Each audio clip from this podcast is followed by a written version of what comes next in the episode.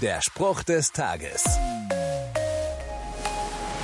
Leute, die sich keine Sorgen machen, gelten oft als naiv oder realitätsfern. Sie leben in ihrer ganz eigenen Welt. Stimmt nicht unbedingt.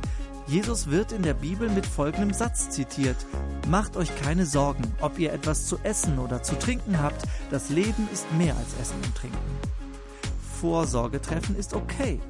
Aber wenn die Sorgen dein ganzes Denken bestimmen, bist du in ihnen gefangen. Und das will Gott nicht.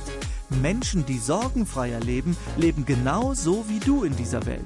Nur eben mit Gott. Der Spruch des Tages steht in der Bibel. Bibellesen auf bibleserver.com.